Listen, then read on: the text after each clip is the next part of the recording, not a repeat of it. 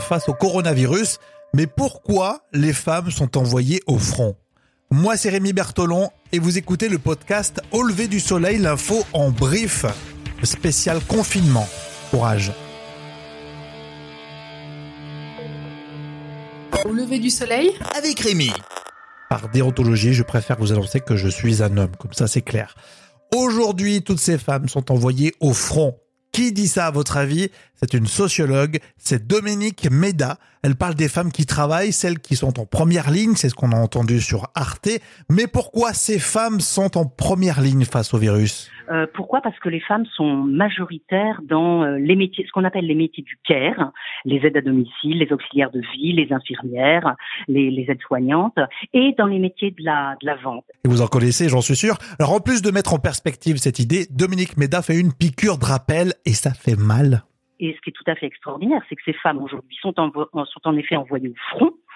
Euh, et euh, en même temps, ce sont elles qui sont euh, dans les professions les moins bien rémunérées. Alors ça, ça va être une histoire de contrat de travail. On sait en gros pourquoi. Hein, c'est parce que elles travaillent souvent à temps partiel et que leur, leur, leurs qualifications ne sont pas reconnues, si vous voulez. C'est-à-dire, on considère que c'est leur compétence naturelle. Ouais, c'est ça, leur compétence naturelle. Ça veut dire bon. Bah, il n'y a pas eu d'apprentissage hein, pour, pour faire le boulot permet de soigner, de prendre soin, etc. Et donc elles sont sous-rémunérées euh, pour cette raison. Et donc on se retrouve maintenant avec des femmes en première ligne qui sont en effet considérées comme des héroïnes, mais euh, qui sont euh, sous-rémunérées. Donc je pense qu'il faudra absolument revenir là-dessus euh, quand on sortira de cette crise. Et vous serez d'accord, je crois qu'on va retenir des héroïnes sous-rémunérées. C'était Dominique Méda sur le plateau de 28 minutes à revoir en replay sur arte.tv.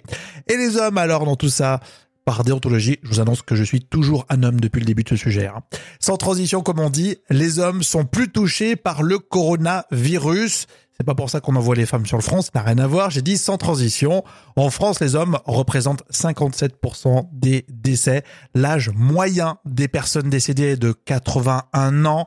Euh, parmi euh, tous les décès rapportés par Santé publique France, près de 57% euh, présentaient au moins un facteur de risque potentiel de complications du Covid-19. Et puis enfin, avec le confinement, l'activité des camgirls explose, c'est ce que nous dit 28 minutes. C'est vrai que la webcam peut être une forme de télétravail pour les travailleuses du sexe. Et ce sont les oubliés du confinement, c'est ce que dit le syndicat du travail sexuel.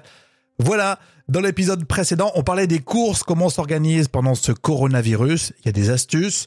Je vous rappelle qu'on est sur les enceintes connectées. OK Google, quelles sont les dernières infos au lever du soleil Et dites à Alexa, active au lever du soleil podcast.